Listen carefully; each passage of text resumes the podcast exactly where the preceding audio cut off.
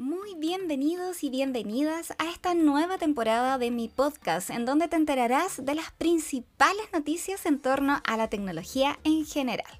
Estamos partiendo un nuevo año y junto con ello una nueva celebración de la principal feria tecnológica del mundo. Hablo del CES 22 o del CES 2022. En esta oportunidad se realizará solo entre el 5 y el 7 de enero. El año pasado, por este mismo canal, les conté lo que pasó y lo que presentaron las distintas marcas en el CES 2021, que fue totalmente virtual. Y este año será de un formato más híbrido. Presencial con mucha seguridad para los presentadores y asistentes y también de forma virtual para todos los que no pudimos asistir.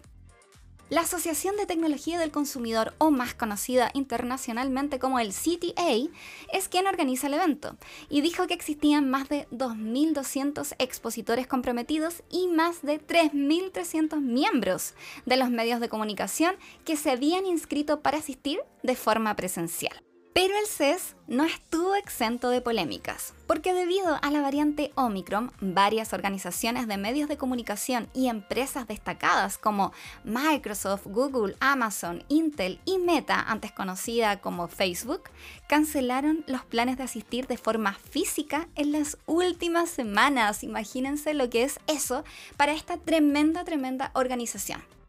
Pero no solo de parte de los asistentes ocurrió.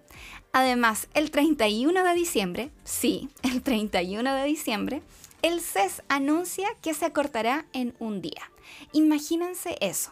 Los presentadores y asistentes tenían sus pasajes comprados, estadía pagada con al menos tres semanas de anticipación. Y a solo cuatro días de que comience el evento les dicen que se acortará en un día.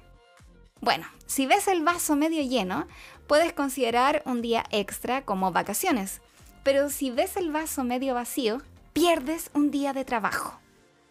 En fin, les seguiré contando cómo avanza esta tan influyente feria tecnológica acá, en este mismo podcast. Así que sígueme aquí en Spotify, en Instagram y también suscríbete en mi canal de YouTube. Si quieres leer más noticias acerca del CES, visita mi página web lajoseblog.cl. Les dejo un enorme abrazo virtual y nos escuchamos mañana en el resumen del primer día del CES 2022.